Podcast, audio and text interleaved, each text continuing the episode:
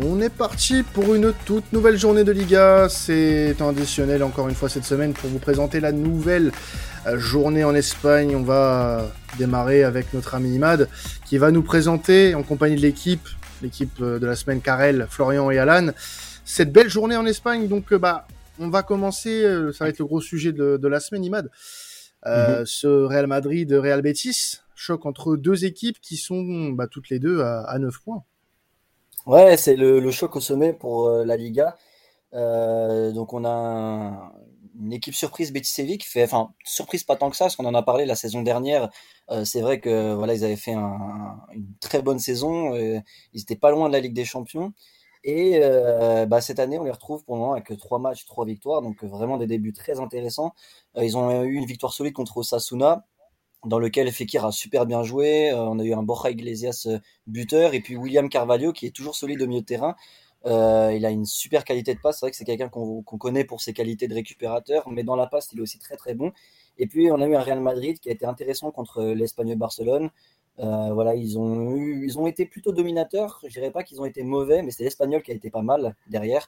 Donc du coup, ça a donné un, bon match et Benzema les a sauvés du coup en, fin de match. Et donc là, ça donne un vrai choc entre deux équipes qui ont 9 points. Euh, donc du coup, moi, je voulais savoir un petit peu pour vous ce que vous pensiez un petit peu. Est-ce que vous pensez que le, le Betis Séville va être, enfin le Real Betis va être capable de battre le Real Madrid euh, ce week-end? Et puis aussi, est-ce que vous les voyez comme un concurrent sérieux au top 4 bah, on, en avait déjà un petit peu parlé euh, en début de saison. oui, le Betis peut prétendre à un top 4 facilement. Enfin, facilement. Euh, disons que ils n'ont pas à rougir quand tu vois la concurrence qui est en face, surtout le, vu le début de saison des, des concurrents en question, notamment euh, son voisin le FC Séville, euh, qui pour moi a moins de chances que le Betis que d'arriver dans le top 4 cette saison. Mais après, ce genre de match, c'est un test aussi pour ce genre d'équipe qui progresse d'année en année. Et on va voir de, de quoi bah, l'équipe est capable et voir si justement les ambitions placées sont, sont justifiées Ouais, ouais, ouais. Ouais, bah ouais, ouais, je suis complètement d'accord. C'est vrai qu'en plus le Betis Séville là, ils arrivent quand même à, maturité puisque voilà, euh, Pellegrini, ça fait, ouais, ça va faire deux ans qu'il est qu'il est à la tête hein, du de l'équipe et, et en plus, euh, oui, je trouve qu'en plus ils, ils arrivent toujours à, à bien se débrouiller quand ils font des des déplacements au, au. Euh, J'avais vu la stat euh, avant l'émission. Il me semble qu'ils sont sur trois matchs nuls. Donc c'est une équipe qui arrive quand même à bien les gêner. Donc euh, moi je pense qu'ils peuvent euh, d'une part prétendre au top 4 et euh, gêner le, le Real ce week-end. Ouais, c'est ça. Moi je pense que ça, ça peut être une équipe solide. En plus, comme je l'ai dit, il y a des joueurs, des individualités qui sont en place. maintenant, à voir, le, Real Madrid aussi fait un très très bon début de saison. À mon avis, ça va être un beau choc. Moi, je pense qu'ils sont capables euh, de leur poser beaucoup de problèmes. Et à ta question, est-ce qu'ils sont est-ce que c'est un concurrent sérieux top 4 Pour moi, oui, très clairement. Euh, pour les, je vais pas paraphraser ce qu'a dit ce qu'a dit Quentin, mais c'est vrai que la concurrence, euh, pour le coup, euh, surtout Séville, ça a l'air d'être très compliqué. Euh, moi, je voulais juste intervenir parce que tu parlais de joueurs et moi, il y a un joueur que j'aime vraiment beaucoup au Betis qui s'appelle Juanmi. Euh, je trouve qu'on en parle vraiment pas beaucoup et l'année dernière il a fait une super saison déjà, euh, un super allié gauche que je trouve très décisif et très très important dans cette équipe. Mais voilà, je voulais faire un, un petit scoot time, dirons-nous, sur sur, euh, sur que j'apprécie vraiment beaucoup. Ouais, t'as raison. Bah, ça rajoute un petit peu à la liste des individualités que j'ai données. T'as bien fait de le souligner. Euh, donc c'est vrai que c'est une équipe assez sous-cotée au final, le Betis Séville. Mhm. Euh, moi, je trouve que en plus de ces individualités, il y a quand même un, un bon collectif. Hein, voilà, comme Alan l'a dit, Pellegrini a vraiment euh, amené la sauce dans cette équipe. Et euh, c'est une équipe, du coup, maintenant, voilà, c'est vrai que Séville, on voyait tout le temps le FC Séville comme la grosse équipe de Séville. On en a parlé dans le précédent podcast et on en en parlera tout à l'heure. Mais c'est vrai que c'est une équipe cette année qui est un peu euh, dans le dans le gaz. Le FC Séville, voilà, c'est plus trop ce que c'était. Alors que ça aurait pu être une équipe qui, qui, aurait pu tabler sur le haut. Quand tu vois l'Atlético Madrid, pour le moment, c'est encore assez moyen. Le FCCI qui est bas. Villarreal fait un pas trop mal début de saison, mais là, tu as 9 points. Et effectivement, contre le Real Madrid, tu peux prendre 3 points de plus et en avoir 12. Même si la saison est longue, ça peut être, c'est vrai, un, vrai, vrai avantage pour, pour l'Europe. Après, euh, attention quand même au niveau, euh, au niveau du Betis, ça pas non plus euh, surévaluer cette équipe, parce que là, on, dans ta question, on parle d'une possible victoire face au Real Madrid. on va faire on va faire la phrase bateau hein, dans le football tout est possible mais euh, face au Real Madrid ça l'est un peu moins euh, surtout depuis maintenant euh, un an et demi euh, le Real Madrid fait preuve d'une certaine régularité même si on, on, a vu un Real Madrid un peu plus fébrile sur ce début de saison le Real Madrid avance quand même avec des certitudes donc on peut on peut quand même s'imaginer que, que le Real soit quand même très favori de cette rencontre, même si le Betis ne va pas se laisser faire. Ouais, c'est ça. Tu penses qu'à l'expérience, euh, voilà, le Betis va quand même, à mon avis, gêner le Real Madrid, mais tu penses qu'à l'expérience, le Real Madrid passerait, passerait devant. Ouais, largement, largement. C'est une, une, possibilité à voir aussi avec l'enjeu, même si encore une fois on le répète, on est qu'en début de saison, donc euh, les enjeux, il y en a encore, euh, enfin voilà, il y a encore du temps de, afin de, de, de, de prendre euh, le top 4 ou autre, mais c'est vrai que c'est quand même un petit premier tournant de ce début de saison. Ouais. Ça va jouer, euh, ça va jouer également aussi sur euh, sur le milieu parce que c'est le premier vrai test pour le milieu sans Casemiro parce qu'ils n'avaient pas eu forcément une grosse adversité. Et est-ce que ce milieu avec Chouameni et Kamavinga est, est capable justement contre un William Carvalho d'être à la hauteur euh, Ce sera aussi un, un bon test et une bonne chose à voir. Ouais, c'est ça, parce que on en avait parlé en plus la semaine dernière de, de Chouameni. Effectivement, euh, bah, il a montré des belles choses contre contre l'Espagnol. Kamavinga, il ne cesse de faire des bonnes entrées, super intéressant. Il se projette pas mal. Enfin, moi, je le trouve euh, vraiment très très intéressant. Mais comme tu as dit, il faut voir maintenant contre un milieu assez costaud, est-ce qu'ils vont être capables de, de gérer ça? Euh, en plus, à l'aube de la Ligue des Champions qui arrive, bon, le Real Madrid n'a pas non plus le groupe le plus compliqué, mais contre Leipzig, euh, faut avoir des milieux prêts. Donc, euh, effectivement, comme tu as bien fait de le souligner, c'est ça va être un point intéressant. il me semble que tu voulais aussi aborder cette rencontre pour parler d'un joueur, euh, Boria Iglesias, pardon, excusez-moi pour la prononciation, messieurs. euh, quatre buts sur les trois premiers matchs cette saison. Euh, tu voulais parler peut-être d'une potentielle convocation à la Coupe du Monde pour le, le joueur de, de, de Séville, oui ouais, bah, je me suis dit que c'était c'était l'occasion d'en parler. En fait, Borja Iglesias, donc comme tu l'as dit, pour le moment, c'est le co-meilleur buteur de Liga avec Lewandowski. Donc euh, euh trois matchs, quatre buts. Euh, sur ces deux dernières saisons, il était à 11 buts. Donc euh, bah, s'il commence comme ça, on peut, potentiellement penser qu'il peut faire plus cette saison. C'est un attaquant qui a jamais été appelé en équipe d'Espagne. Il a 28 ans. Alors après, effectivement, c'est vrai que ma question, elle est un peu en mode culture de l'instant, vu que on profite de ce bon début de saison. Mais euh, le gars, il a quand même mis, je sais pas si vous avez vu, il a mis un bon basso là ce week-end contre Sasuna, vraiment un, hmm. un, but magnifique, un vrai but de, de neuf. Euh, il est bien entouré, il est dans un bon collectif et ça, on sait que c'est important pour, euh, pour un bon attaquant. Euh, voilà, là, je pense que c'est un des attaquants un peu sous-côté. C'est vrai que personne parle trop de lui comme quelqu'un de potentiellement euh, sélectionnable. Est-ce que vous pensez qu'il peut créer une surprise et être appelé par Luis Enrique pour la Coupe du Monde à quelques mois de, du début de celle-ci? Bah, la question déjà, c'est qui, c'est qui sa concurrence aujourd'hui concrètement? Est-ce qu'il y a un neuf, euh, enfin un ou plusieurs neufs qui euh, se détachent euh, du côté de, de la Roja? Je suis pas, je suis pas, je suis pas convaincu hein, qu'il y, ait, énormément de, de, de grosses concurrences, enfin du moins de, de noms qui se dégagent là avant la Coupe du Monde. après, il y a Morata, bien sûr, qui est ancré en sélection mm. maintenant depuis depuis Mathusalem, mm. sans, sans avoir fait grand chose d'exceptionnel en plus. Donc euh, ouais, je, je pense qu'il a ses chances. Après, de là à dire qu'il sera sélectionné en novembre, euh, c'est beaucoup moins sûr pour le coup. Oui, il y a Raoul De Thomas aussi. Qui voilà, et qui est, ouais. Et du coup, euh, peut-être pas dans une liste de 26. C'est vrai qu'il a peut-être un peu plus de chances d'être là que dans une liste de 23. Mais euh, je pense que ça va être compliqué, honnêtement. Je... Ouais un peu sceptique sur Un peu juste, un peu juste, je pense. Et puis euh, son son âge, euh, on va dire entre guillemets avancé euh, euh pour jouer dans une sélection telle que l'Espagne, ça aide pas beaucoup. T'as pas beaucoup de joueurs en fait qui qui intègrent ce genre de sélection sur le tard. T'as des exemples récents en France avec Jonathan Klaus notamment, mais c'est compliqué de se faire une place quand t'es à, à ce stade-là de ta carrière en sélection nationale. Oui, surtout que c'est dans c'est dans deux mois la compétition, donc je pense que euh, Luis Enrique va plus partir sur euh, des, des, certitudes selon lui. Après, euh, oui, moi, à titre perso, j'aimerais bien le voir euh, dans, en Coupe du Monde et dans au fil de la saison, parce que c'est vrai que c'est un profil quand même assez assez atypique. Hein. moi, j'aime bien, j'aime beaucoup ce joueur et j'espère qu'il va qu'il va pouvoir performer bah, ce week-end et pour la suite. Mais tu le vois, toi, de aller en sélection? Enfin, est-ce que tu, tu penses qu'il a ses chances réellement pour y aller? Honnêtement, très très honnêtement, c'est vrai que ça serait cool de le voir, parce qu'il le mérite. Euh, moi, je, je, ne pense pas. Effectivement, bah, comme l'a dit Alan, euh, le temps, en fait, le temps lui manque et c'est bien dommage. Sur une, une, saison avec une Coupe du Monde en juin, bon, il aurait pu avoir moyen, mm. pourquoi pas, une grosse saison sur, le, sur la, la durée. Là, euh, à moins qu'il fasse, encore une fois, euh, on peut laisser la, la porte au, au possible, euh, qui continue de performer, qui marque vraiment chaque week-end, que ça devient vraiment, parce que là pour le moment, bah, chaque match il a marqué. Euh, S'il continue comme ça et qu'il y a des incertitudes en poste d'attaquant, il y a Raoul Thomas et Morata, c'est vrai. Après, il y a aussi Ansu Fati qui va revenir. Euh, Enrique peut très bien vouloir le faire jouer en position de neuf, c'est une possibilité, c'est quelqu'un de très efficace. On en avait parlé aussi dans un précédent podcast. Donc, ah, il y a de la concurrence devant.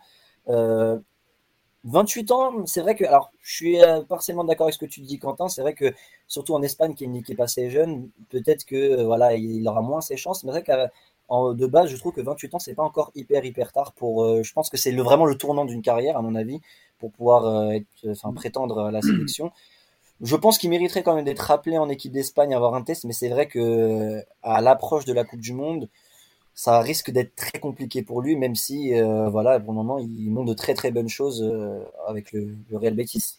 Et bon, on va suivre avec attention sa, sa progression euh, sur les, les, prochains mois et voir, euh, parce qu'il y a une trêve internationale aussi hein, en, en, octobre, donc on, on peut on peut peut-être voir ce qui ce qui va se passer à ce moment-là. Euh, passons à l'autre équipe de Séville, le FC Séville, qui va recevoir le, le FC Barcelone pour l'un des l'une des grosses affiches hein, de, de la semaine en Liga, puisque Bien cette sûr. semaine en Liga, il y a que ça quasiment, que des grosses, euh, que des gros bangers. Euh, les grosses affiches, euh, bon, je vais lancer une pique à Carrel. Les grosses affiches, Liverpool, c'est pas trop ça en ce moment, voilà, quoi, par exemple. ah, bah, écoute, je la prends, hein, je la prends. Hein. je... je vais pas, je vais pas avoir grand chose à pour le moment. C'est comme ça. Oh, il sort d'une grosse victoire, laissez-le tranquille. Bon, oui, allez, allez, voilà. C'est, ben, il y a eu une victoire compliquée en, en, milieu de semaine, dont on va parler, je pense, pendant le, le podcast Première Ligue. Euh, en tout cas, voilà, Séville-Barça, euh, le FC Séville qui fait un début de saison très compliqué euh, face à des Catalans qui euh, bah, revivent encore, quand même un peu malgré le match nul face au Rayo euh, lors de la première journée.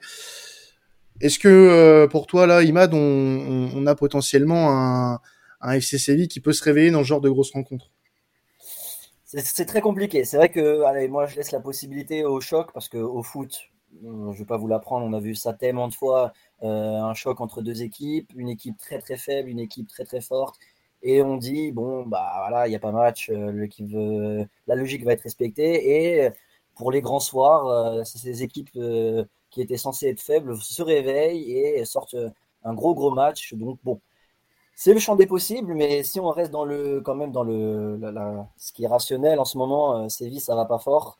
Euh, encore ce week-end, donc défaite à Almeria. Almeria, euh, très bonne équipe, on l'avait dit contre le Real Madrid déjà, ils, avaient été surprenants. Ils procèdent sur des contre-attaques et ils sont assez efficaces sur leurs contre-attaques. Et justement, la grosse, grosse faiblesse de Séville, c'est la défense. On en parlait déjà, mais je suis obligé de le répéter. voilà, on a toujours, on a toujours pas de victoire en trois matchs. Euh, ils sont très très fébriles sur les contre-attaques, vraiment. Euh, J'ai regardé contre Almeria, Rekik c'est très très faible. En tout cas, enfin, sur les duels, euh, Rekik, à chaque fois qu'il y avait un ballon, un duel aérien, il avait du mal à s'imposer. Donc c'est pas vraiment solide. À côté, on en a parlé aussi la semaine dernière, c'était le sujet Tanguy Kouassi. Euh, on va pas encore tirer de conclusion sur lui, mais ce qui est très compliqué, c'est que quand tu affiches une charnière Rekik Kouassi avec un Rekik faible et un Kouassi qui justement euh, bah, il est un peu en stress en ce moment, vu qu'il doit prouver, il n'a pas joué depuis longtemps. Il est passé du PSG au Bayern, maintenant il arrive à Séville pour se relancer, et Séville a besoin de lui en défense. Heureusement que tu as Bounou quand même derrière pour sauver un peu les meubles.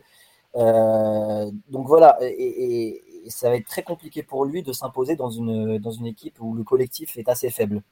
Et malheureusement, oui, ça fait plusieurs semaines maintenant qu'on dit que cette équipe elle est en perdition en défense. C'est ah. c'est un naufrage, c'est un naufrage. Euh, cette équipe, euh, je le répète, euh, je crois que je l'avais dit la semaine dernière, passe d'un Diego Carlos Jules Koundé, un Rekik, euh, Tanguy Tanguy Kwasi. Alors moi, j'ai pas envie d'être dans l'attente comme toi.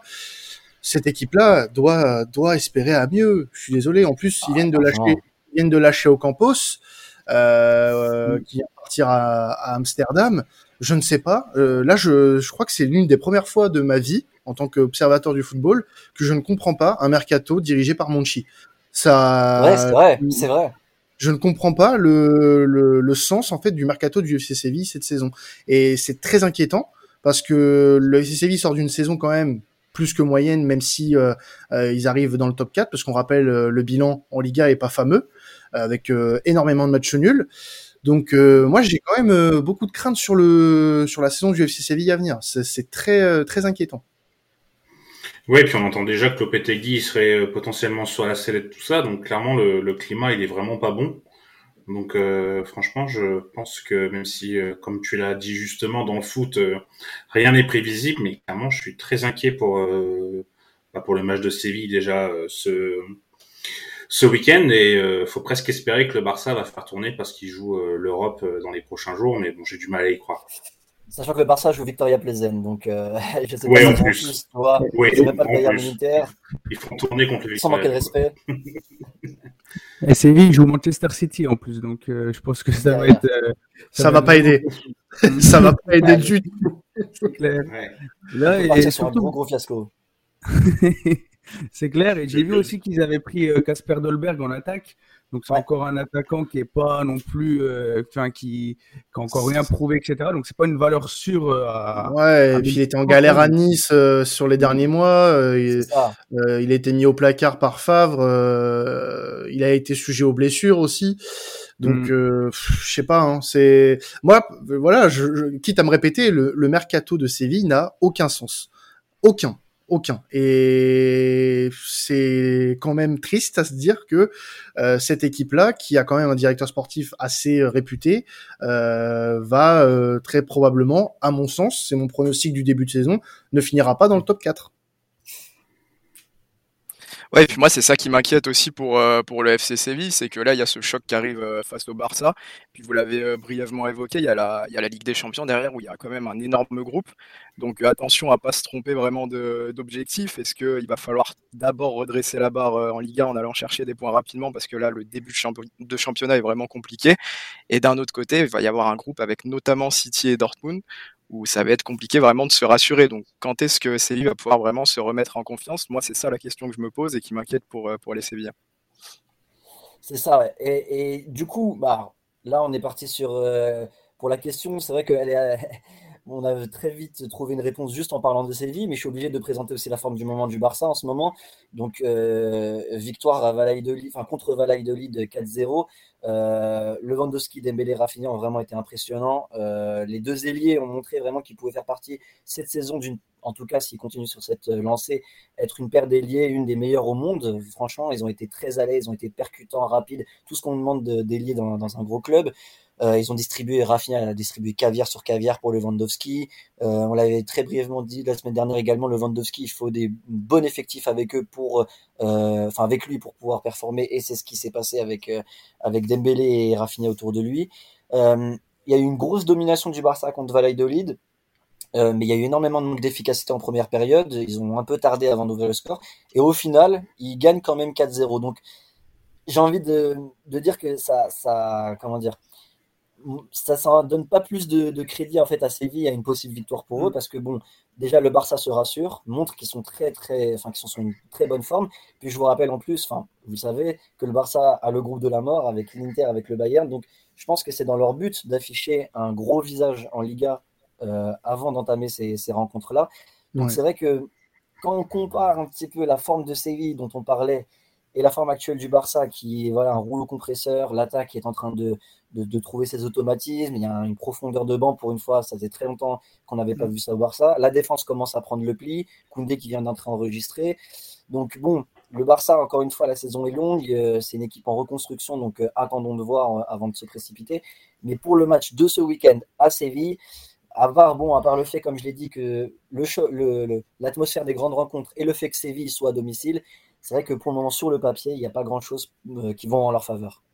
Hum, de, bah là, de toute façon, le Barça euh, a pas trop le choix de performer en Ligue des Champions. Enfin, de performer en championnat pour justement se donner de la confiance en Ligue des Champions. Vu le groupe, euh, il y a de, il y a de la matière. Ouais, je pense que pour finaliser tout ça, le Barça devrait devrait se positionner sur Alvaro Morata pour euh, gagner encore plus de chances de, de briller. Oh là non, c'est pas bien ce que vous faites, monsieur. C'est pas bien ce que vous faites. Là. Là, là, tu vas lui faire passer une, une fin de podcast horrible. Voilà, j'espère là, je vais bouder tout le, tout le podcast. hein. J'espère que tu es fier de toi. Bon, je suis Euh, sur ce plan-là, mais c'est vrai que Morata au Barça, je suis pas très pour personnellement. Je pense que débat, pas mais- grand monde est, est pour, à part ceux qui veulent le lâcher, tu vois. Ouais.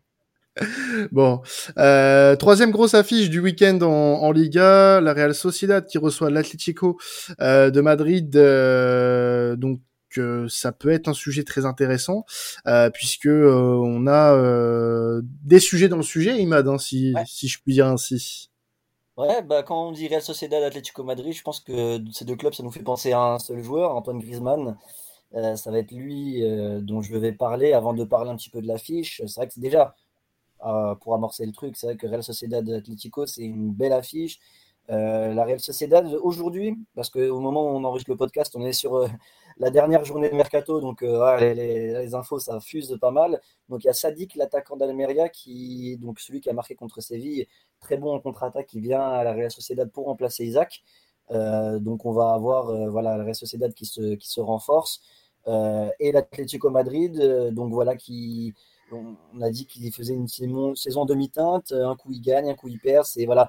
Et, le week-end dernier, ils ont été sauvés par Griezmann, 1-0. Et donc du coup, je vais un peu comment dire expliquer ce qui se passe autour de Griezmann à l'Atlético Madrid. Donc euh, il y a un vrai problème, c'est qu'il retrouve des couleurs, mais il ne joue euh, pas assez. Il est prêté une saison à l'Atlético Madrid, euh, encore une fois cette saison, mais dans son contrat, il- par le Barça, mais il, est écrit dans son contrat que s'il joue 50% des matchs de l'Atlético Madrid cette saison, euh, et ben ils seront obligés de payer l'option d'achat de 40 millions d'euros. Et ce qu'il faut savoir, c'est que voilà, quand, les 50, euh, quand un joueur a joué plus d'une mi-temps, c'est compté comme un match. Donc tant qu'il joue moins d'une mi-temps, c'est pas comptabilisé dans les matchs. C'est pour ça que Griezmann, le dernier match, il est rentré une demi-heure et depuis le début de saison, il ne joue qu'une demi-heure à chaque fois. Il marque, il est performant, mais il ne peut pas jouer plus.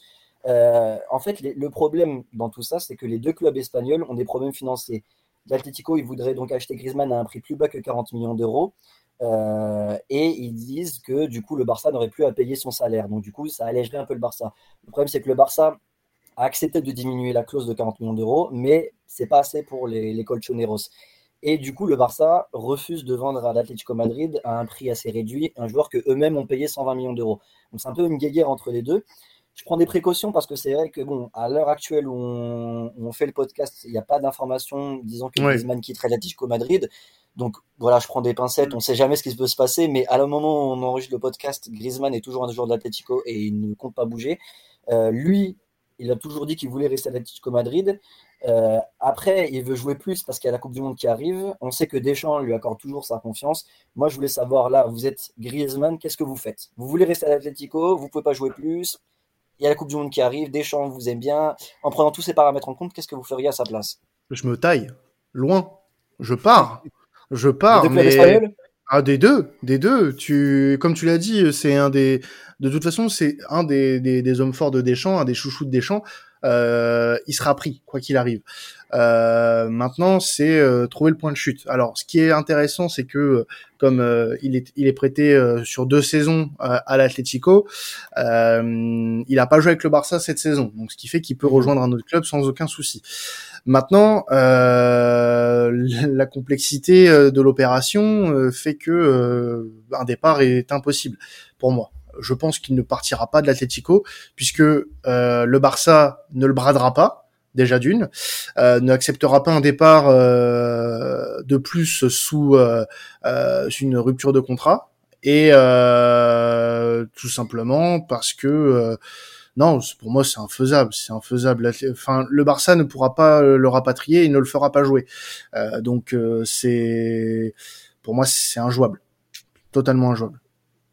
Mais c'est vrai, c'est quand même une situation assez, assez folle hein, pour un joueur de, de l'envergure de Griezmann. Je pense que c'est du, jamais vu hein, dans l'histoire du, football qu'un joueur euh, de la trempe euh, de Griezmann, euh, l'un des meilleurs joueurs du monde sur la, sur la décennie, puisse jouer que 30 minutes par, par match. Je trouve ça assez euh, incroyable.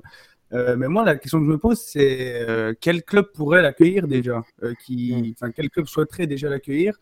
Euh, Quel club cherche un joueur offensif euh, qui peut quand même payer un salaire assez, assez important Euh, forcément, oui, à part, je vois peut-être Chelsea, mais bon, ils ont pris Aubameyang, donc là, je voyais pas de club à l'instant T. Et pour pour le joueur, ouais, moi, je pense que je trouverais un, nouveau challenge parce que parce que voilà, comme tu disais, il a la Coupe du Monde, etc. Donc assez assez complexe cette affaire. Le problème de Griezmann, c'est que ça fait des années que, enfin, à part les dernières années, en fait, tout tourne autour de lui. Et euh, quand le jeu ne tourne pas autour de lui, clairement le sent, il est, il est moins bon. Et euh, il n'y a pas un club, un grand club qui fera un projet autour de Griezmann aujourd'hui. Donc c'est pour ça que le départ me semble compliqué. En tout cas, moi, je pense que vous avez bien résumé la situation. Je vois pas en fait comment est-ce qu'il pourrait partir de l'Atlético aujourd'hui, surtout que Griezmann, euh, au niveau de sa personnalité, c'est quelqu'un déjà de, très loyal, donc je le verrai pas quitter euh, l'Atlético, même dans des conditions qui sont assez extrêmes. Moi, en tout cas, ce que je tiens à dire, c'est que ça me met super mal à l'aise cette situation parce que bah ouais, on parle de, on parle de Griezmann, on parle d'un mec qui a été top 3 ballon d'or sur des années où, où CR7 et Messi performaient encore même s'il performe encore à deux, saisons, Et, et du coup, ouais, ça me met, euh, ça me met très très mal à l'aise parce que euh, moi déjà, bah, d'un point de vue extérieur et aussi d'un point de vue euh, bah, de, de, de, suiveur de l'équipe de France et supporter de l'équipe de France parce que ça arrive vraiment à une période compliquée juste avant la Coupe du Monde et euh, pour un leader euh, de, de, Didier Deschamps, se retrouver dans cette position à, à, quelques, quelques mois de la Coupe du Monde, c'est vraiment compliqué. Et moi, ça m'attriste parce que bah, j'ai beaucoup d'affection pour le joueur. Entre ça et le, et le maraboutage, on n'est pas, on n'est pas, on n'est pas les mieux On a choisi notre énigme, on va dire. Oh putain. Ah, c'est clair, pour l'équipe de France, c'est pas, pas le top. Et ouais, même pour le joueur. Ce qui est terrible, c'est de se dire que Simeone a accepté cette condition. Et le fait de se dire que si jamais il venait y avoir des blessés en attaque, parce que bon, pour le moment, il a trouvé son, attaque euh, en, tout en gardant Griezmann sur le banc, mais tu te dis que si jamais il y avait un blessé, bah, ce serait euh, ou un autre attaquant coréen qui, serait, euh, qui passerait devant Griezmann et pas forcément pour des performances. Et c'est ça que je trouve un peu dommage dans cette affaire, c'est de se dire que bah, ils vont être, euh, ce ne sera plus des performances, alors qu'on est dans quand même un niveau professionnel. Euh, un niveau mm. amateur, il y a tout ce qui rentre en compte, la présence en entraînement, parce que c'est des amateurs, mais quand tu es dans un monde professionnel, ce qui compte, c'est au-delà, bah, comportement, j'ose espérer que quand même ils soient tous euh, parfaits là-dessus, mais ce qui compte le plus, ça reste quand même les, les performances euh, sportives, et tu te dis qu'un qu Griezmann qui rentre, il fait la différence, il marque, il, marque le but qu'il faut pour que l'Atlético Madrid gagne. Et en fin de compte, bah, il peut pas, ses performances ne peuvent pas euh, du coup lui, permettre de jouer le week-end prochain à cause de cette règle de euh, il doit jouer moins de 30 minutes. C'est vraiment vraiment triste d'en arriver là. Euh, lui, il n'en a pas parlé publiquement, comme vous, l'avez très justement dit. C'est vrai que c'est quelqu'un de loyal. Euh, lui, il l'a dit de toute façon qu'il voulait rester à l'Atlético Madrid. Mais c'est vrai que voilà, pour résumer un, peu tout ça, euh, c'est vrai que c'est assez compliqué comme, comme situation parce qu'une demi-heure, c'est vraiment trop peu pour pour euh, mm. voilà pour euh, un joueur de son envergure, je trouve. Ouais. On va finir avec euh, quelques petites affiches restantes rapidement décrites par notre ami Imad. Bilbao qui va recevoir l'Espagnol Barcelone, mon cher Imad. Oui, alors Bilbao donc qui vient de gagner 4-0 à Cadiz. Alors une petite nouvelle quand même, c'est soulignable. Euh, Williams, dont on vantait qu'il n'avait jamais raté un match avec Bilbao depuis six saisons, il me semble. Euh, bah là, il a eu sa première euh, blessure, donc il va être absent des terrains pendant un petit moment. Alors, ligament de la cheville, je sais, je suis pas médecin, donc je saurais pas dire combien de temps il va être, euh, absent, mais je sais qu'il y a la Coupe du Monde qui arrive, qui devait jouer avec le Ghana. Donc, c'est un peu dommage pour Williams. Bilbao qui retrouve des couleurs avec Ernesto Valverde que le Barça connaît bien. Mais avec Bilbao, il avait fait de très bonnes saisons par le passé, donc c'est vrai que euh, Bilbao, ça va être, euh, ça, ça, c'est un très bon début de saison. Pour le moment, ils en sont à 7 points. Donc euh, voilà, je pense que ça va être une bonne affiche face à l'Espagnol. Donc l'Espagnol qui fait pas forcément un très très bon début de saison sur le plan comptable, mais on l'a vu contre le Real Madrid, ils ont été très intéressants.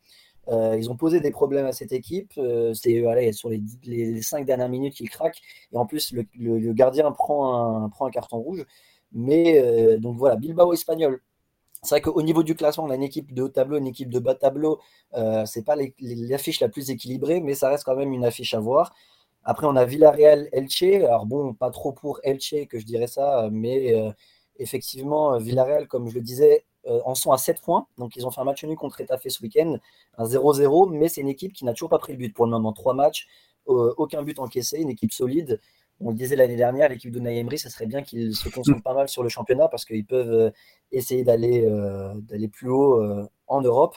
Enfin, en tout cas, viser une plus haute place que la Conférence League. Et donc, du coup, ça va être un match intéressant face à Elche, puisque euh, ils auront une bonne option à prendre sur le tableau. Euh, voilà, le Barça affronte Séville, le Real Madrid affronte le Real Betis, donc c'est Villarreal bas Elche. Ils ont une belle option à prendre sur le, top 4. Et puis, je finirai par Valence Retafe. Euh, voilà, Valence qui, juste, jusqu'à, maintenant, a fait, donc, sur la fin de mercato, un, bon mercato. Cavani qui arrive, Justin Kluivert en prêt. Donc, Clever, je ne suis pas encore sûr que ça soit officialisé, mais en tout cas, ils en ont parlé. Donc euh, voilà, ça renforce pas mal l'attaque. C'est vrai que Valence, on aimerait bien les revoir prendre des couleurs.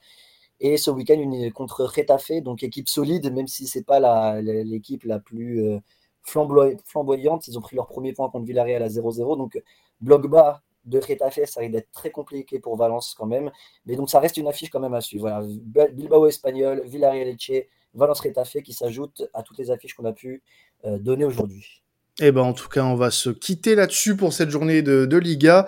Euh, merci à vous de nous avoir suivis. En tout cas, on se retrouve la semaine prochaine pour un nouvel épisode Liga.